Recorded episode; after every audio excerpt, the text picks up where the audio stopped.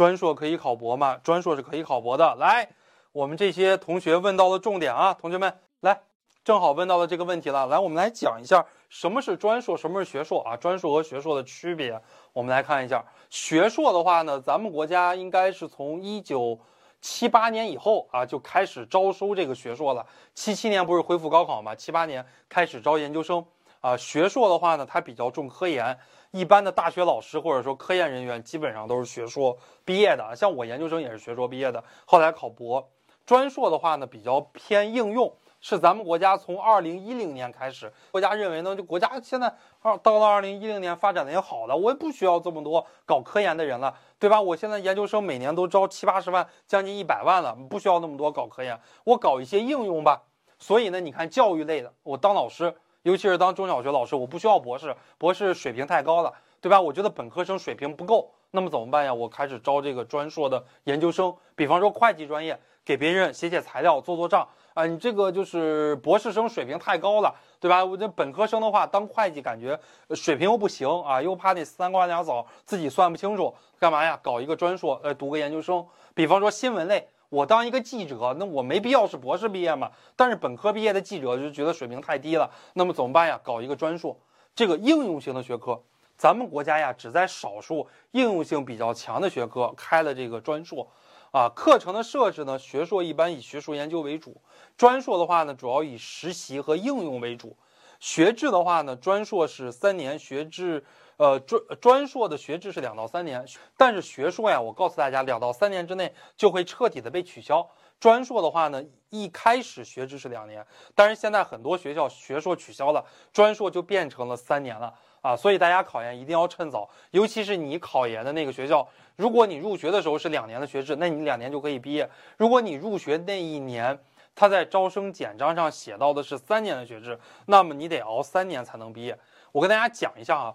呃，读博的话，学硕和专硕都是一样的，一样的什么呀？一样的难啊，一样的难。为什么呢？因为咱们国家现在读博它不考试了，咱们国家的读博呢，现在叫做申请审核制，啊，申请审核制。呃，我给大家举个例子哈，湖南省有八千万人，呃，在我考博的那一年，二零一七年，整个湖南省收教育学的博士收了六个。啊，湖南大学收了一个，中南大学不收，其他学校也不收。湖南师范大学收了五个，对吧？湖南大学收的这一个就是我，啊，所以考博的话现在是一样难的，专硕和学硕现在是申请审核制，就是你把你的材料给老师，对吧？导师就是王八看绿豆，哎，看对眼了，说要你了就要你了。如果说不要你，看你不顺眼啊，那就不要你，对吧？你有很强的科研成果，导师也可以不要你，导师也可以要那个完全没有科研成果的，因为导师具有什么呀？一票决定制。哎，一票决定制，老师一票啊就可以决定要谁或者是不要谁。OK，这是我们说到的读博还有不读博。呃，建议大家考个专硕，为什么呢？因为专硕毕业以后就能有不错的工作，你就可以选择不读博了。因为读博也是一件比较辛苦的事情，所以说呢，如果你有一个很好的工作，你就可以先去工作，以后有机会的话呢，可以再读一个国外的一个博士。